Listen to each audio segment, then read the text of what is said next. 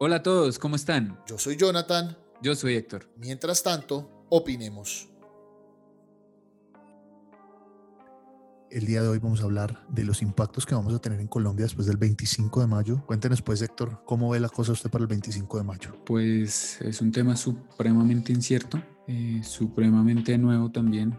Creo que ni siquiera nuestros abuelos habían vivido un, tema como, como este que estamos viviendo hoy. Y el tema puntual de cómo vamos a volver el 25 recae en la responsabilidad del el individuo primero y segundo en la responsabilidad del empresario. Tenemos todos que ser conscientes del autocuidado. Esto es un tema que va a repercutir en cómo vamos a avanzar y en no entrar de nuevo en una, en una cuarentena que pueda llegar a ser más larga que esta. Eh, y si no se toma en serio este tema, pues los empleadores primero van a empezar a tener impactos en productividad porque la gente se, se va a incapacitar, se va a incapacitar por varios días, más de una semana o dos, dependiendo cómo evolucione ese tema y, el empleado va a empezar a sentir eh, impacto en su bolsillo cuando se incapacite y les vayan a pagar solo el 66.67% de su nómina, sin auxilio de transporte. Entonces estas cosas impactan en las finanzas personales, corporativas y nacionales, porque asimismo pues el tema impositivo eh, se impacta cuando hay baja productividad. ¿Y cómo hacemos para que los empresarios de verdad asuman ese compromiso? Que asuman el compromiso de cuidarse ellos y a sus empleados y a las familias de los mismos, porque obviamente vemos que en el país hay muchos empresarios que van a tomar las cosas por cumplir y por empezar a operar, pero sin tener realmente todo listo y todas las medidas de seguridad para evitar que esta pandemia se propague aún más. La responsabilidad del empresario es alta porque tiene que brindar las, las, características especiales en el lugar de trabajo para poder desenvolver las actividades en un ambiente súper seguro y aparte súper seguro, súper tranquilo, porque acá todos hablamos sobre seguridad, pero eh, nadie habla sobre tranquilidad. Y si el empleado está tranquilo, pues va a ser productivo, pero si está intranquilo, no se va a concentrar, no va a estar eh, en su 100% para, para rendir. Y en últimas, por estar pendiente o muy concentrado en, en temas de bioseguridad eh, o ambientes tranquilos y, y, óptimos que brinde su empleador, pues va a terminar de verdad contagiándose por alguna mala manipulación. Mala manipulación hablo desde las personas que trabajan en una planta, empacando, envasando, transformando alguna materia prima, como las personas que trabajan sentadas en una oficina manejando papel, que ya se sabe que el papel también es transmisor, eh, o cualquier otro elemento es muy cierto, es muy cierto lo que dices acerca del distanciamiento social y el compromiso que tienen los empresarios. Hay algo que realmente veo yo y que me parece un poco preocupante hablando del 2020 y en temas de pandemia, y es que aún hay empresarios que no ven la virtualidad de ciertas áreas como una fortaleza. A ver, si, si, somos conscientes, hay empresas de manufactura que sí necesitan a sus operarios allá y eso es, eso es lógico y, y, lo entendemos totalmente, pero pues sabemos que hay muchas, muchas áreas y muchos departamentos de la empresa que se pueden sacar a seguir haciendo el teletrabajo y aún así veo un empresarios hoy con el afán de traer a esta gente de vuelta a sus empresas, no solo teniendo el impacto de la pandemia, sino que si de pronto vieran esta, el tema de la virtualidad como una opción de aquí en adelante, eh, se reducen los gastos a nivel de los gastos fijos, luz, agua. Hace días hablábamos usted y yo del tema y explicaba usted que vale mucho tener un empleado por metro cuadrado en la empresa cuando bien se pueden sacar estos empleados a que hagan su trabajo en casa, ¿sí? ¿Cuánto vale un empleado para una empresa hoy tenerlo en una oficina en un espacio amplio porque si hay zonas muy grandes consumiendo agua, consumiendo luz. Eso también debe ayudar a los, empresarios a reducir los costos y ver la, la virtualidad como no solo una opción para evitar el propago del coronavirus, sino de aquí en adelante, ¿no?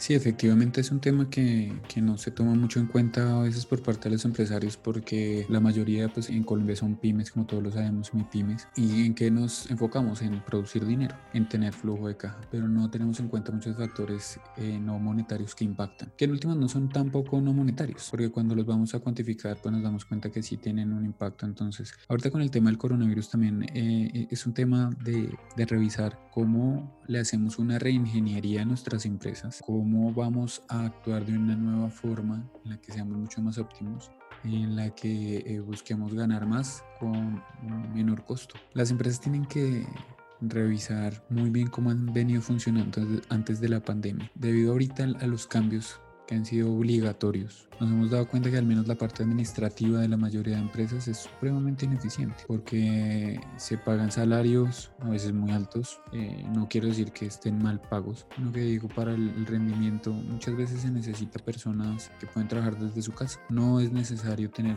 o, que vayan semanalmente un par de veces.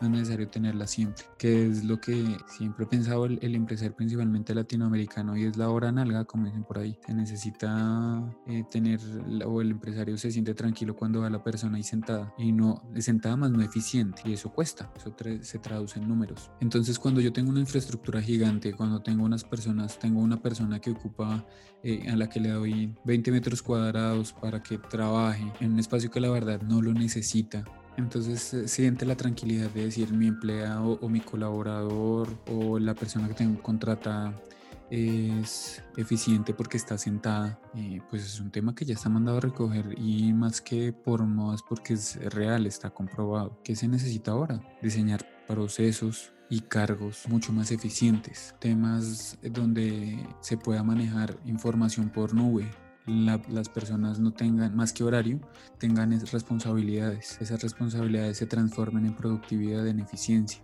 en tener información a tiempo, en tener los productos a tiempo, en tener control a tiempo de todos los recursos y eh, de la guía por dónde va la compañía, cuál es la hoja de ruta, para dónde vamos, cuáles son las cosas que espero que mi compañía alcance. Para este tema tenemos eh, que cambiar el chip.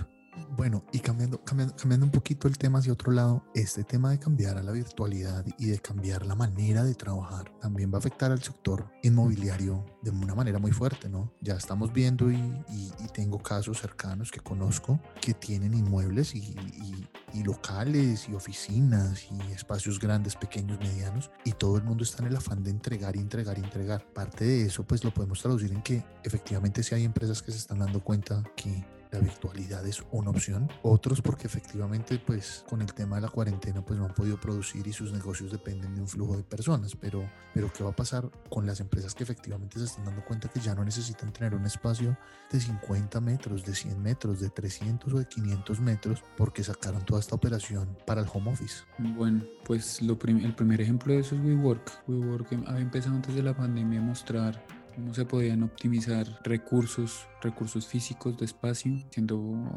digamos que reuniendo todas esas derogaciones que tiene mantener una oficina en un solo rubro trayendo también bienestar para los empleados, como lo hacía WeWork. Pero ahorita es difícil y ahorita el tema ya cambió. Ya no puedo promover que las personas estén cerca o que se den un abrazo, temas parecidos. ¿Qué es lo que debo promover? De pronto reuniones, sí, pero más virtuales, reuniones de trabajos así, esperar que la mayoría sean virtuales y presenciales solo las que sean eh, totalmente necesarias. Y ahorita el, vuelvo al mismo ejemplo de WeWork, uno ve lo que publican en, sus redes sociales y ahorita se están, suena feo la palabra porque se ha dicho muchas veces, pero se están reinventando, o sea, están haciéndose una reevaluación de cómo funcionar, porque pues ahorita el espacio físico va a cambiar, el, tema de uso del espacio físico va a cambiar y tiene que cambiar, las personas que no se adapten al cambio del uso del espacio físico se van a quedar porque las empresas casi que obligadas se están dando cuenta que tener, pagar un arrendamiento de, de una oficina, hablamos de mi pymes de un millón de pesos cuando sus ingresos son 5 millones de pesos, o sea, no le da ni siquiera para su utilidad. Y,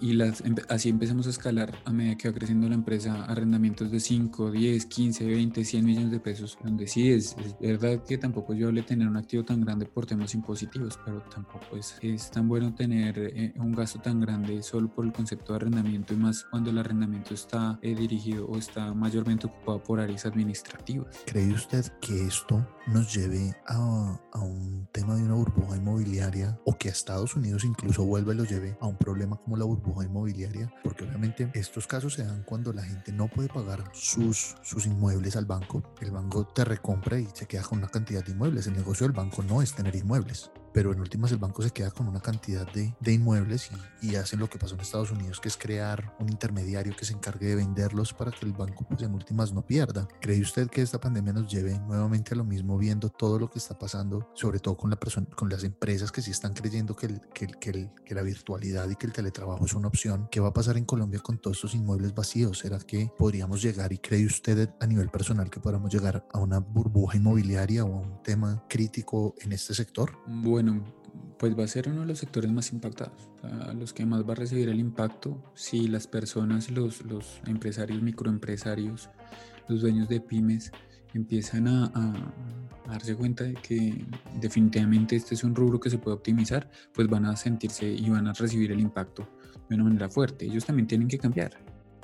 Em, y tienen que cambiar eh, volviendo el alquiler de un espacio donde eran 100 oficinas para una sola compañía, volverlas tal vez 100 salas de juntas con un espacio eh, suficiente para alquilar reuniones presenciales a las empresas que no tienen oficina propia, revisar el tema de oficinas virtuales. Yo creo también que este, y este tema inmobiliario nos da para que en un, en un próximo espacio podamos revisarlo mucho más a fondo sobre todo porque sabemos que en Colombia hay muchas personas que les interesa el tema, hay muchas personas que viven del sector inmobiliario y creo que, que, si, que si Héctor aclara todas estas dudas podrán tener un panorama diferente y podrán de pronto ver opciones para, para en últimas, nuevamente lo que decía Héctor, reinventar o, o rediseñar más bien su negocio y enfocarlo a otra cosa, ¿no?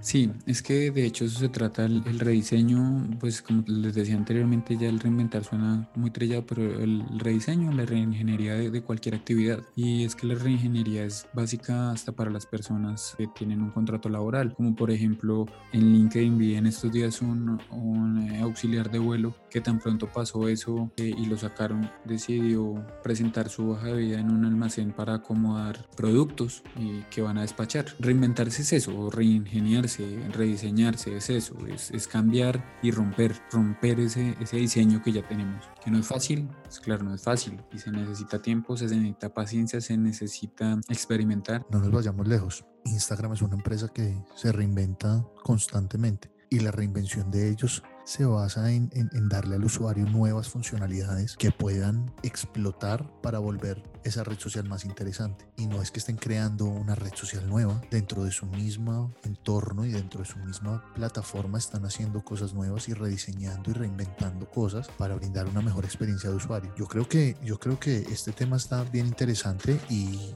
vale la pena que, en un próximo espacio de este podcast lo, lo lo revisemos nuevamente y nos podamos extender ya mucho más a la minucia del tema, Héctor. Eh, no sé usted qué opina, hombre. Sí, pues a mí me parece un tema supremamente interesante, no solo para las personas que tienen empresas, sino para las personas del común, para saber cuáles son los impactos, para saber si es oportunidad de decir, hombre, mi trabajo, por lo que veo, voy a quedar sin, sin, ese puesto pronto, o me voy a lanzar y voy a hacer algo nuevo. Ese es un momento de cambio, y en los momentos de cambio lo que eh, prima es la, la, la innovación, el nuevo diseño de cosas y, hay que animarse, hay que animarse a, cambiar. Bueno, los que no es totalmente respetable, pero creo que hay dos cosas importantes en esta, en esta época. Una es cuidarse, es la primera y la más básica. Cuidarse porque si nos cuidamos nosotros, cuidamos al que está al lado y cuidamos a nuestras familias, nos cuidamos todos. Eso nos da un paso adelante de nuevo a sentirnos como seres humanos. Y dos, el diseñar una nueva estrategia para la vida, no solo para la vida laboral, sino para la vida en general. ¿Cómo nos vamos, cómo vamos a interactuar de ahora en adelante? ¿Cómo vamos a, a, ver las cosas? ¿Cuál va a ser nuestra nueva realidad? Y eso se basa teniendo como experiencia lo vivido antes y lo que hemos dejado de vivir, porque si bien la tecnología nos había dado muchos beneficios y nos los da y nos los va a dar, eh, también había alejado físicamente a muchas personas. Y eso es lo que está pasando ahorita y va a pasar aún más. Pero tenemos que tratar de, de revisar es cómo disfrutamos los momentos en los que estamos con nuestras familias y en el trabajo, o sea, disfrutar los tiempos que estamos viviendo, no el pasado ni el futuro, sino el presente. Una canción. Al lado del camino de Fito Páez. Nos vemos en una próxima entonces. Chao, chao.